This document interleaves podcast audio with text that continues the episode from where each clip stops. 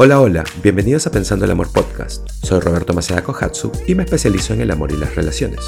Este es un espacio en donde hago episodios cortos para ofrecerte nuevas definiciones y nuevas perspectivas que te ayuden a cambiar tu mentalidad para que salgas de tu zona de confort y puedas vivir una vida más significativa. Así que, vamos. John Gottman habla de los cuatro jinetes del apocalipsis. Y esto es súper importante cuando se trata de relaciones. Y pienso que si tienes esto en tu relación eh, por mucho tiempo, no solo una vez, sino que es un patrón, probablemente hay un virus en la relación y esa relación eventualmente va a empezar a desmoronarse. Entonces, esto es realmente importante. Y si ya has leído sobre este tema, tal vez hoy es solo un recordatorio. Y si nunca lo has visto, mientras escuchas sobre estas cuatro cosas que pueden destruir tu relación, eh, lo primero es que no quiero que culpes a nadie o pienses en que o en si tu pareja lo está haciendo. En realidad sería ideal que pongas un espejo delante, que te preguntes si tú estás haciendo estas cosas, eh, porque eso es lo importante. Y por supuesto, si tu pareja también lo está haciendo, hay una conversación que debería de haber, pero primero obsérvate a ti, porque siempre aliento a las personas a mirar hacia adentro primero y luego Puedes tener una conversación con tu pareja si estás notando estas cosas en tu pareja. Y además quiero decir eh, que si sucede un par de veces, eh, está bien, es normal, es cuando estas cosas están sucediendo como un patrón, eh, de manera consistente, constante, por un largo periodo de tiempo, lo cual significa que tu relación puede estar en problemas. Entonces, ¿cuáles son? ¿Cuáles son los cuatro jinetes del apocalipsis? Número uno, la actitud defensiva. Todos nos ponemos a la defensiva, todos tenemos la necesidad de ponernos a la defensiva, ¿cierto? Y eso normalmente viene del miedo, o puede venir del ego, o de intentar probar que estamos bien, eh, o en todo caso de no querer estar equivocados. Y, y, escúchame, eso es natural, solo se trata de cuando estás siempre a la defensiva si, te encuentras siempre o constantemente en la posición de eh, sostener un escudo y estar a la defensiva, eh, y usualmente si eres una persona que está a la defensiva, no es, solo, eh, no es solo en tu relación, es probable que seas así en todas las áreas de tu vida. Y probablemente puedes no tener muchos amigos si siempre estás intentando defender tu posición. Porque ¿quién va a querer ser amigo de alguien así, cierto? Eso no te hace una persona abierta, más bien te hace una persona muy cerrada y sin muchas perspectivas. Entonces, eh, tal vez eres así en tu trabajo, tal vez eres así con tus amigos o amigas, pero si eres así con tu pareja eh, y siempre estás a la defensiva, eso hace que la relación vaya a la deriva. Eh, no crea pegamento, más bien aleja a las personas, así que pregúntate, eres una persona con, actitud defensiva. Y si lo eres, tal vez es momento de empezar a vivir eh, no tan a la defensiva y ser más abierto, empezar a escuchar lo que tu pareja está diciendo como una verdad, hazlo como si eh, Dios te estuviese hablando y luego puedes tener tus opiniones sobre eso. Pero, pero, pero no salgas desde una actitud defensiva todo el tiempo.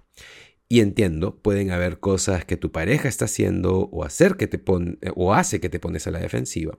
Hay cosas que te activan, lo entiendo, pero eh, eh, o sea, tú rompes patrones al ser consciente.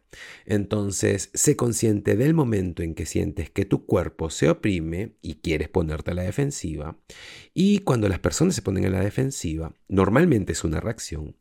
Así que tienes que poner como un, eh, como una guiba, como un rompemuelle, como un speed bump eh, emocional, eh, ahí eh, respira, intenta entender por qué te estás poniendo la defensiva, de dónde viene, y elige no ponerte la defensiva y más bien elige intentar entender. Ok, la número dos, el desprecio. Esta es una súper, súper grande. Esto es destruir la personalidad de alguien. Esto cuando tu pareja o tú, cuando destruyes la personalidad de la otra persona, cuando le dices a alguien que es un tonto o un idiota o un imbécil, eh, no sé, pero cuando destruyes la personalidad de alguien es muy muy dañino porque las personas no olvidan esas cosas. Y sí, puedes disculparte y puedes, eh, no sé, hacer las cosas mejor y la persona puede sanar eso, pero, eh, pero si, si hay un patrón de siempre o constantemente estar destruyendo la personalidad de alguien, eso es en realidad un tipo de abuso emocional. Así que pregúntate, eh, ¿estás destruyendo la personalidad de alguien? ¿O tu personalidad está siendo destruida? Porque si está sucediendo, y está sucediendo seguido, entonces tu relación está en problemas y tienes que detener eso. No es cool, no es bueno, es un tipo de bullying y es súper, súper tóxico. Y la otra cosa con el desprecio es que no solo estás destruyendo la personalidad de alguien, sino que también estás posicionándote en un lugar en donde técnicamente eres mejor o eres más grande que la otra persona. Y, es como unilateral, eso está haciendo que la relación se vuelva unilateral. Y entonces las personas dejan de pensar que son iguales, sino que piensan que son mejor que la otra persona. Y eso solo prepara la relación para que fracase. Entonces, hay desprecio, eh, está habiendo destrucción de la personalidad en la relación y si la hay, ¿quién la está haciendo? Y cuáles son los pasos que deberían de tomar para que eso deje de suceder. Eh, debería haber una conversación, eh, porque si tú lo estás haciendo, ¿por qué lo estás haciendo? Y usualmente es el lenguaje y el comportamiento que ha sido aprendido de algún lugar. Por ejemplo, tengo una historia en donde a inicios de mis 20 tal vez, o a mediados de mis 20 recuerdo que estaba saliendo con esta chica y yo era joven y estúpido y reactivo. Y fue a mi casa y le preparé un, gran plato de frutas. Y luego me fui un rato y cuando volví eh, se comió gran parte del plato. Y por supuesto que no me importaba, eh, pero volví y hice una broma sobre que era una glotona, eh, le dije varias cosas como bromeando. Pero recuerdo el rostro que puso y recuerdo eh, lo herida que estaba. Y ella estaba, y no lo sabía en ese momento, pero tenía un problema con la alimentación, algún tipo de problema alimenticio. Y entonces, con esta historia, quiero decir que nunca sabes el impacto de eh, qué tan fuerte pueden ser las cosas para alguien cuando destruyes la personalidad de alguien, incluso si solo estás bromeando. Y por supuesto que eso vino de mí eh, siempre bromeando e insultándonos con, mis amigos y siempre diciéndonos cosas y nunca tomándonos en serio. Y eso eh, influye en, en la, en, influyó, influía en mi relación y en mis relaciones íntimas. Así que se consciente de eso y trabaja en eso porque es un tema importante. Ok, número 3. El encierro o la actitud evasiva. Esto es cuando tú, mm, o sea, sea porque sientes que no quieres lidiar con eso y sabes o tienes miedo de expresarte.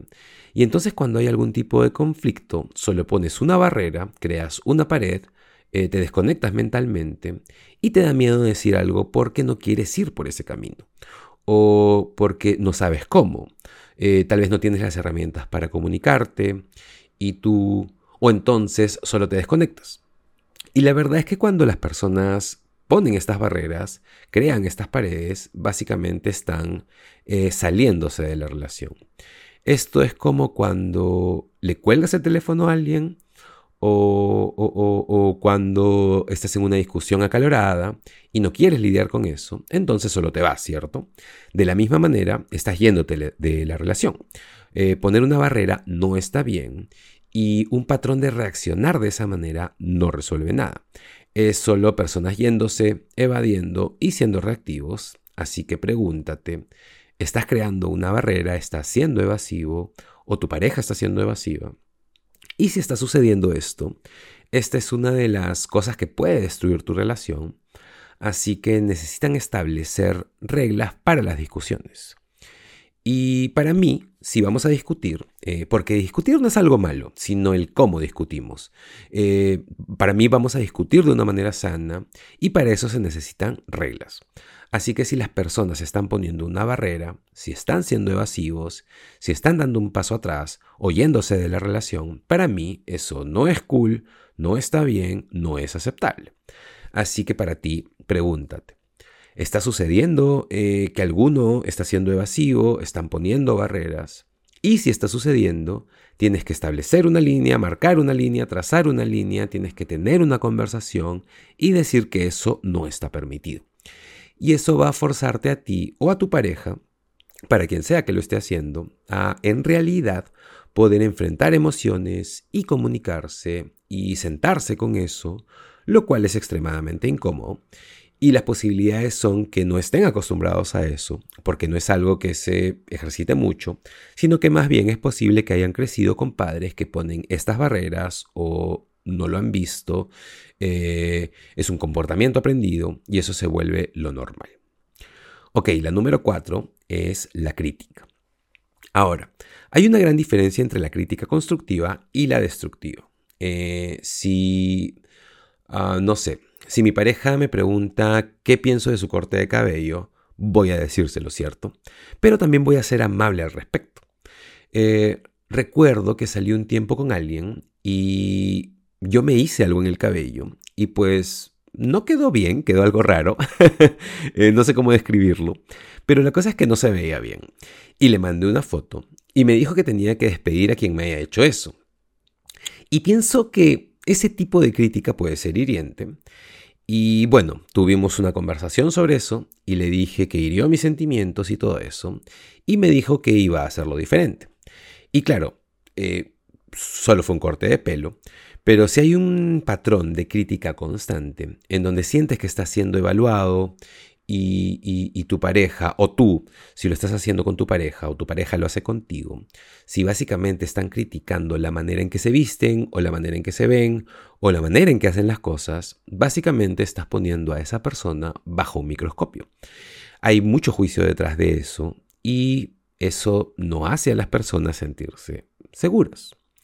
Así que pregúntate, si están criticándose el uno al otro de manera constante en la relación, eh, ahora, si solo sucede una o dos veces está bien, eh, bueno, tampoco está bien, pero me refiero a si es un patrón, porque esto suele venir del intento de control, esto viene de la educación o de cómo fuimos criados, eh, esto viene de muchos de nuestros deberías, esto viene de cómo creemos que las personas deberían ser o cómo deberían vivir, o viene de cómo creemos que las personas deberían ser y al criticar eh, de manera constante, en realidad estás intentando ser dueño de la relación, eh, la estás cogiendo con las dos manos en lugar de sostenerla.